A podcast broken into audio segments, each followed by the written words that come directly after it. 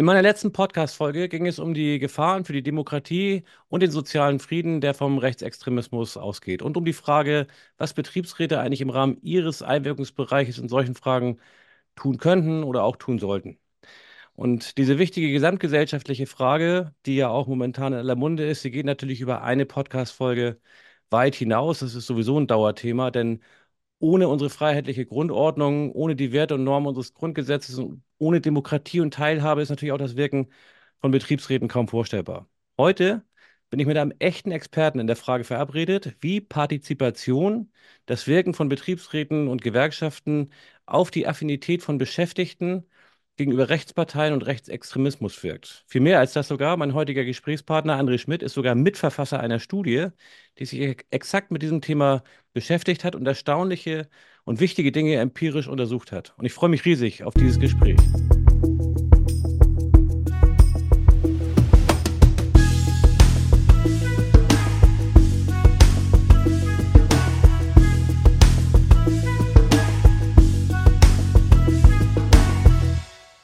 Und damit herzlich willkommen, liebe Kolleginnen und Kollegen, hier beim 360 Grad Betriebsrat und auch an dich, lieber André. Schön, dass du dabei bist heute.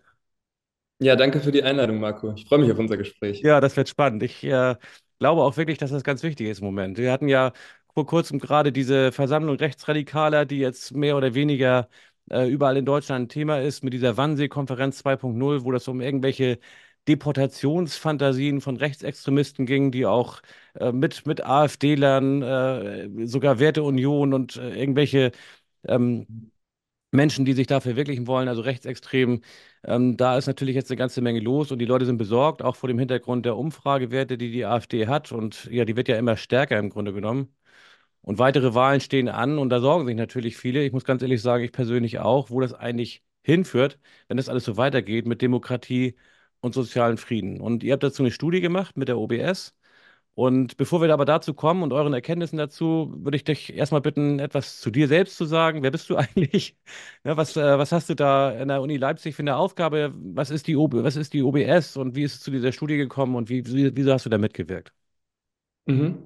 Ich glaube, da muss ich ein bisschen weiter ausholen ja, zu klar. dem Kontext der Studie, weil es gibt eine Vorgeschichte, ähm, aber gerne. Also ich bin ja, ich bin wissenschaftlicher Mitarbeiter hier am Else-Franke-Brunswick-Institut an der Uni Leipzig. Mein Hintergrund, ich bin Soziologe, liegt in der politischen Soziologie, aber auch in der Arbeitssoziologie. Und ich versuche die Felder so ein bisschen zu verbinden oder mit einem politisch-soziologischen Blick dann auf die Arbeitswelt zu gucken.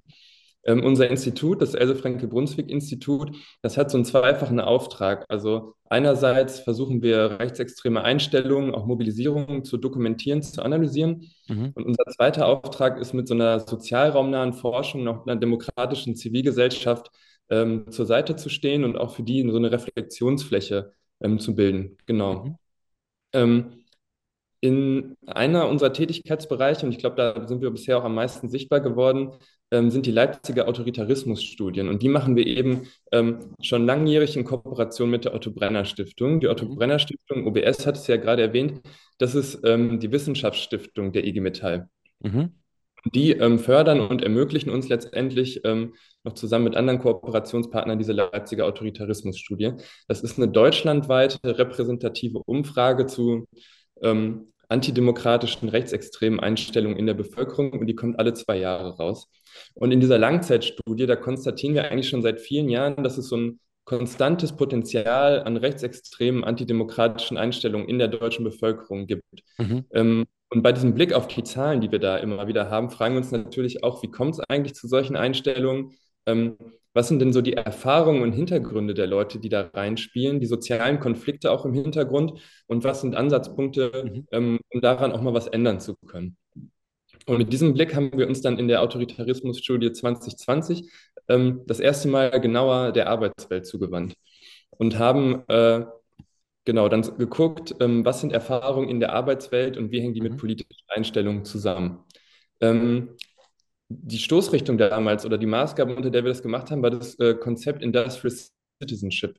Ähm, das heißt übersetzt sowas wie Wirtschaftsbürgerschaft, manchmal wird es auch als Betriebsbürgerschaft untersetzt. Mhm. Ähm, ein ganz klassisches ähm, Konzept aus den 1950ern ähm, von Thomas Marshall aus England, ähm, in der Zeit, als es darum ging, äh, in Europa, also nach dieser Erfahrung von Krieg, von Faschismus, eine stabile demokratische Nachkriegsordnung tatsächlich äh, zu etablieren. Und der Kerngedanke äh, dabei ist, die politische Demokratie kann sich nicht alleine aus sich selbst heraustragen. Auch die anderen gesellschaftlichen Bereiche, die müssen su sukzessive demokratisiert werden, mhm. Insbesondere nämlich die Arbeitswelt, weil das eine ganz zentrale Erfahrungssphäre für Leute ist. Ja, klasse.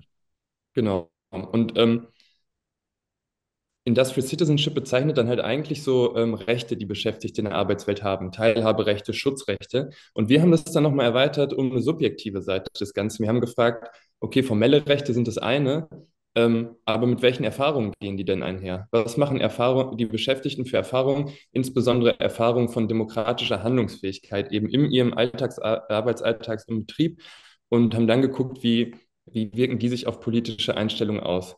Das war wie gesagt 2020 und dann hat die Studie hat tatsächlich auch in der Praxis so eine ähm, ziemliche Resonanz erfahren. Und mhm. dann haben wir im Gespräch mit der Otto Brenner Stiftung äh, kam dann die Idee auf, ähm, diese Zusammenhänge, die sollten wir uns nochmal genauer anschauen, nochmal gucken, welche Faktoren spielen da eigentlich rein. Und insbesondere auch jetzt mit Blick auf die Landtagswahlen, die ja irgendwie besorgniserregende Prognosen jetzt schon haben, du hast es erwähnt, ja. ähm, haben wir uns spezifisch für die ostdeutschen Bundesländer angeguckt. Und das ist jetzt die, ähm, die Otto Brenner Studie, die jetzt ja, und genau über das Ding bin ich gestolpert. Das ist total, total interessant. Ehrlicherweise mhm. äh, ist natürlich, wenn man sich die Langfassung anschaut und nicht dieses äh, kurze Summary, äh, dann kann man schon mit den Ohren schlackern. Da sind ja lauter Tabellen und äh, Korrelationskoeffizienten und was weiß ich was drin. Ähm, muss man mögen. Aber zumindest ist es total interessant. Da sind ganz wichtige Erkenntnisse auch äh, rausgekommen und ich glaube, viel davon lässt sich auch übertragen auf die Gesamtgesellschaft und nicht nur auf die, in Anführungsstrichen, nur auf die neuen Bundesländer. Beispielsweise diese ganz wichtige Erkenntnis, die du gerade eben schon aus 2020 angedeutet hast, dieses Thema demokratische Handlungsfähigkeit am Arbeitsplatz. Kann ich mich also einbringen?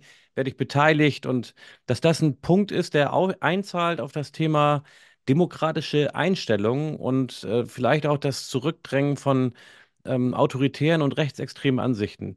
Wie habt ihr das untersucht? Vielleicht kannst du es einfach mal so ein bisschen schildern. Was sind da für Fragen gestellt worden und was sind dazu eure wesentlichen Erkenntnisse? Mhm. Äh, ja, das ist tatsächlich gar nicht so leicht, das jetzt zu schildern, ohne die ganzen Tabellen und Zahlen. Ja.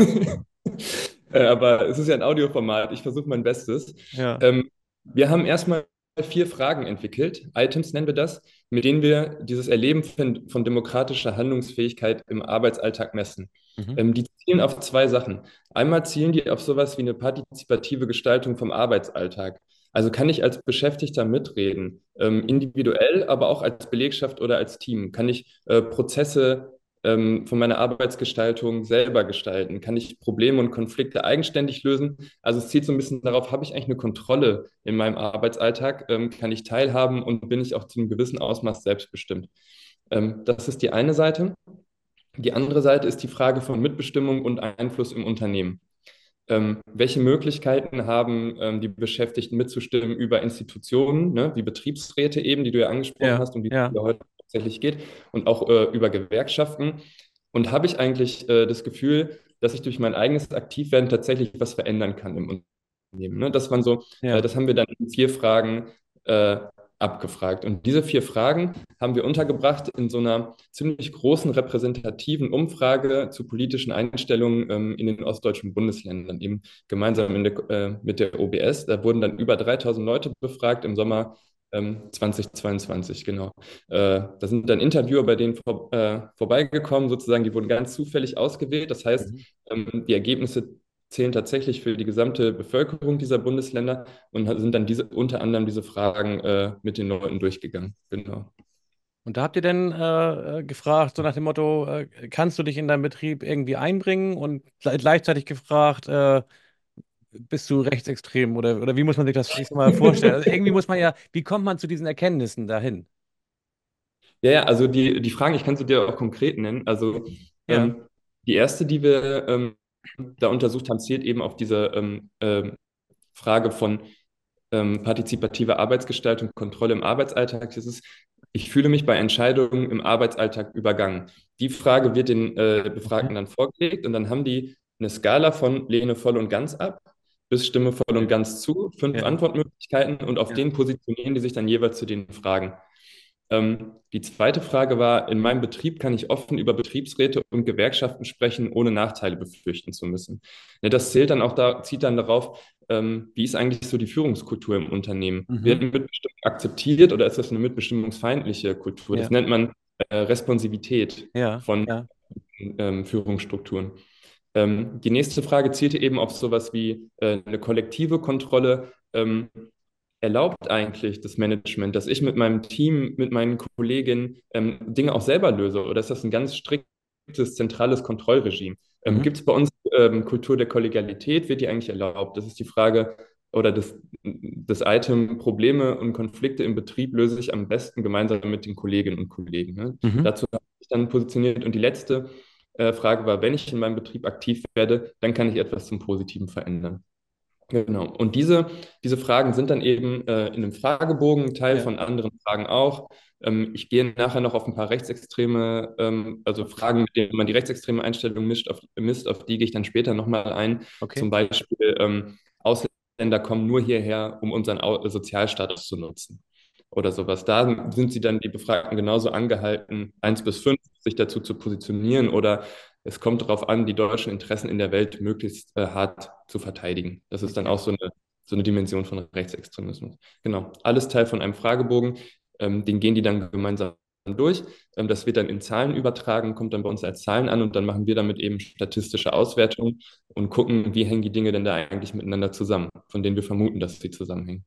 Und ein Ergebnis war ja tatsächlich, äh, oder das ist ja auch der Punkt, über den ich dann gestolpert bin, was dieses Gespräch auch für mich so unglaublich interessant macht, ist, dass so eine partizipative Kultur im Unternehmen, im Betrieb auch mhm. dazu beiträgt, eben diese rechtsextremen Effekte zu minimieren. Also diese Empfängnis äh, oder die, die, wie sagt man, die Affinität ne, zu diesen, zu diesen Rechtsparteien und dieser Rechtsextremität. Und ähm, da geht es ja nochmal weiter, dass also die Frage erstmal so ist, kann ich mich einbringen? Und die andere Frage ist dann, habe ich, bin ich, werde ich von einem Betriebsrat vertreten oder macht der Betriebsrat, zahlt er auch auf dieses Thema ein? Mhm. Lässt sich sagen, dass das Vorhandensein von Betriebsräten die Beschäftigten im Betrieb tatsächlich resistenter gegen rechtsextreme Ansichten macht und und äh, ist das auch dann, welche Rolle spielt das, wie die Betriebsräte da agieren? Also ich bin ja gerade beispielsweise dabei, zu sagen, Mensch, liebe Betriebsräte, ähm, geht mit eurem Arbeitgeber in den Dialog. Was könnt ihr tun, um gegen rechtsextreme Tendenzen jetzt hier auch im Betrieb etwas zu tun? Also beispielsweise, da könnte ja meinetwegen so ein Punkt sein, mehr Dinge gemeinsam, mehr Dinge partizipativ anzugehen. Was kannst du über das äh, Tätigwerden oder die Wirkung von Betriebsräten sagen? Mhm. Ähm, ja, das haben wir tatsächlich auch abgefragt. Also wir hatten da ähm, zwei Fragen, die darauf gezielt haben, ähm, auf, ob diese Institutionen der Mitbestimmung eigentlich vertreten sind. Wir haben gefragt, gibt es bei euch im Betrieb einen Betriebsrat ja. und äh, seid ihr Gewerkschaftsmitglied? Ne? Das waren so diese beiden, mhm. diese beiden Varianten, mit denen wir es abgefragt haben. Ähm, was wir bei uns in den Zahlen sehen, ist, es gibt tatsächlich einen kleinen direkten Einfluss vom Vorhandensein von Betriebsräten auf rechtsextreme Einstellungen. Ne? Also das ist nochmal ein zusätzliches Ergebnis zu dem, was du gerade genannt hast. Ich ja. kann auf die, die du gerade genannt hast, auch später nochmal eingehen. Ja. Ein bisschen detaillierter. Ähm, genau, also da, wo es einen Betriebsrat gibt oder der, die Person, die in ihrem Arbeitsalltag einen Betriebsrat genießt, sozusagen, ja. der ist auch rechtsextrem eingestellt.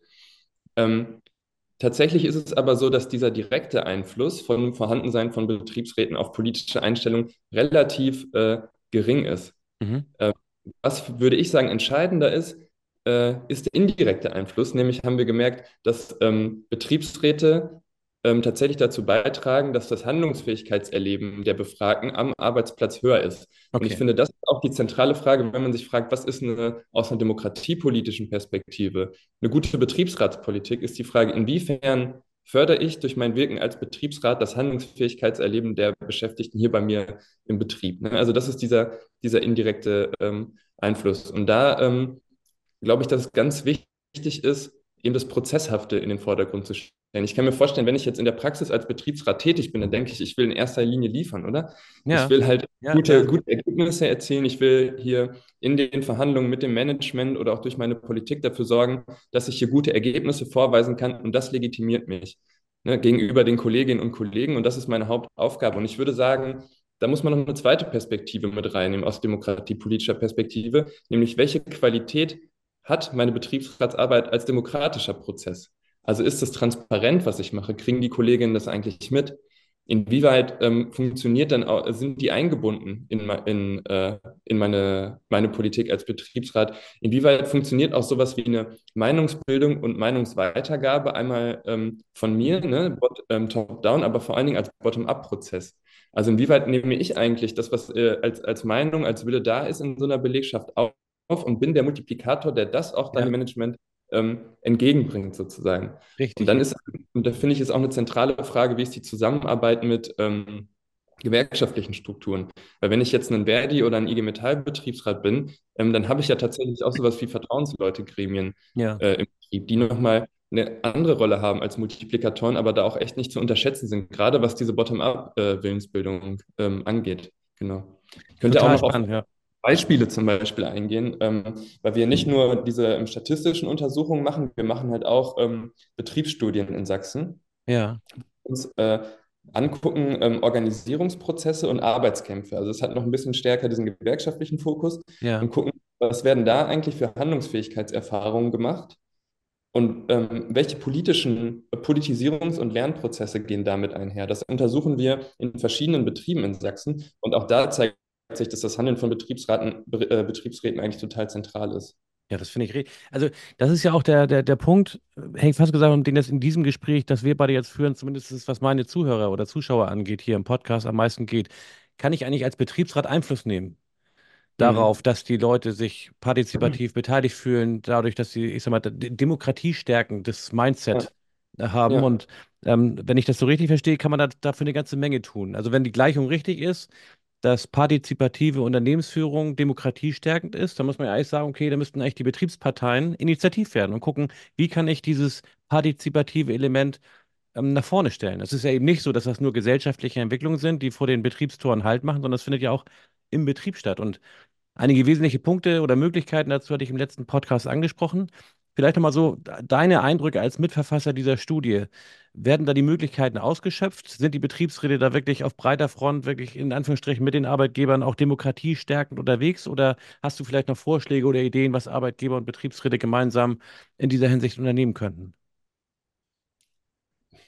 ich finde es immer ein bisschen schwer ähm, und manchmal auch ein bisschen anmaßend, so von außen jetzt zu sagen, die Betriebsräte müssen Folgendes tun und so weiter, weil ja, ja. ich glaube, die sind die tatsächlichen äh, Experten für die Praxis. Ähm, das ist äh, einmal ganz zentral. Aber was ich zum Beispiel spannend finde, äh, oder ein spannendes Beispiel in der Hinsicht ist, glaube ich, eine unserer Betriebsstudien, die wir gerade ähm, bei einem Automobilzulieferer in Sachsen gemacht haben. Ähm, großer Deutschland, europaweiter Konzern und da stand jetzt eine Werksschließung ähm, bevor. Also eigentlich Moment totaler Paralyse, wenn man dran ja. denkt, ähm, äh, eben Handlungs-, also das glaube ich eher das Ohnmachtserleben gegenüber dieser Entscheidung, die irgendwo anders getroffen wird, was da ähm, dann in der Belegschaft vorherrschte. Ähm, und jetzt gab es aber eine enge Zusammenarbeit ähm, zwischen äh, Gewerkschaft und Betriebsrat und ähm, die haben es tatsächlich geschafft, sich eine Erweiterung der Mitbestimmung zu erkämpfen. Also es ist total interessant, wie. Also erstmal ähm, ist es in dieser engen Kooperation dazu gekommen, dass tatsächlich der Betriebsrat auch Teil geworden ist, erstmal von einer sehr konfliktorientierten äh, Strategie, diese Werkschließung anzugehen. Mhm. Ähm, ähm, sie haben nämlich erstmal das Unternehmen dazu gezwungen, tatsächlich zu sagen, was ist, und haben dann einen ziemlich starken Sozialtarif äh, rausgearbeitet, ähm, der total inklusiv war. Also da waren ähm, Teilzeit, Leute in Altersteilzeit sind mit drin, Leiharbeiter sind mit drin, in den, in den Abfindungen, was sonst nicht der Fall ist. Es ist Ostdeutschland, die haben einen äh, Sozialtarif auf Westniveau äh, erkämpft, nämlich dadurch, ähm, sie haben keine Streiks gemacht, sondern sie haben total lange Infoveranstaltungen des Betriebsrats gemacht. Das heißt, der Betriebsrat ist da mal rausgekommen aus dieser Rolle des reinen Co-Managements, wo er tatsächlich auch manchmal angefeindet wird, als sei man jetzt ähm, Teil des betrieblichen Establishments, sondern ja. hat äh, quasi stärker seine Rolle wahrgenommen als Interessensvertretung der Beschäftigten und ist diesen auch tatsächlich, äh, diesen, hat diesen Interessensgegensatz dann als Konflikt gelebt. Ne, der Betriebsrat hat dafür gesorgt, dass sie quasi gestreikt haben, ohne dass sie gestreikt haben. Alles im Rahmen des ja. Rechts. Ja, dann hatten ja. sie einen starken Tarifvertrag und sie haben es darüber, darüber geschafft, ähm, sich eine Mitsprache bei der, beim Verkauf des Werks ähm, äh, heraus ähm, sozusagen zu erkämpfen. Also es wurde im Zusatzvertrag festgehalten, äh, dass es eine, äh, eine, Beteiligung der Beschäftigten gibt in dem Innovations- und Investorensucheprozess. Mhm. Ähm, und da gibt es jetzt Agenturen, die den leiten. Ähm, ganz maßgeblich wird das alles organisiert und angeleitet vom Betriebsrat, wo die Beschäftigten jetzt drüber nachdenken, ähm, was sind eigentlich unsere Kompetenzen hier, unsere Qualifikationen, was möchten wir hier herstellen, was kann hier am Standort gemacht werden, das transparent machen, also die unterschiedlichsten Beschäftigtengruppen, Ingenieure, Produktionsarbeiter, Verwaltung und ähm, diese Infos dann jetzt mitgeben an die Leute, die die Investorensuche machen. Das heißt, die sind da aus so einer, aus einer Defensive rausgekommen in die Offensive und haben erstmal eine, äh, eine konfliktorientierte Beteiligung gemacht und die ist dann in eine Partizipation jetzt sozusagen überführt worden ja. in einem Bereich, der ja eigentlich von der Mitbestimmung ausgenommen ist, weil das ja die, äh, die Freiheit der unternehmerischen Entscheidung ist, ja. äh, an wen wird hier wie verkauft, aber die haben es tatsächlich geschafft, da jetzt auch mitzusprechen.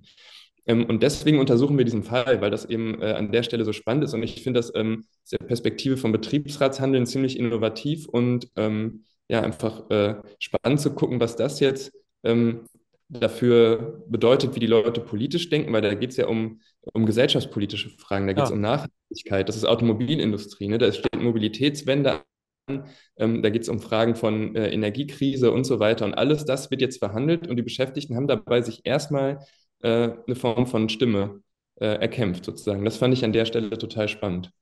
Und das zahlt auf solche Fragen dann am Ende ein. Die Frage, also die Hoffnung. Das ist ja, die weil, Hoffnung. Wenn man es wieder in Verhältnis setzt zu den Ergebnissen der Studie, die du am Anfang genannt hast, wenn du sagst, in dem Moment, wo ich partizipativ mich wahrgenommen fühle, wo ich mich einbringen kann, wo ich diese Fragen positiv beantworte, bin ich auch weniger äh, erreichbar für rechtsextremes Gedankengut. Das ist ja, das zahlt ja auf diesen Effekt dann irgendwie ein.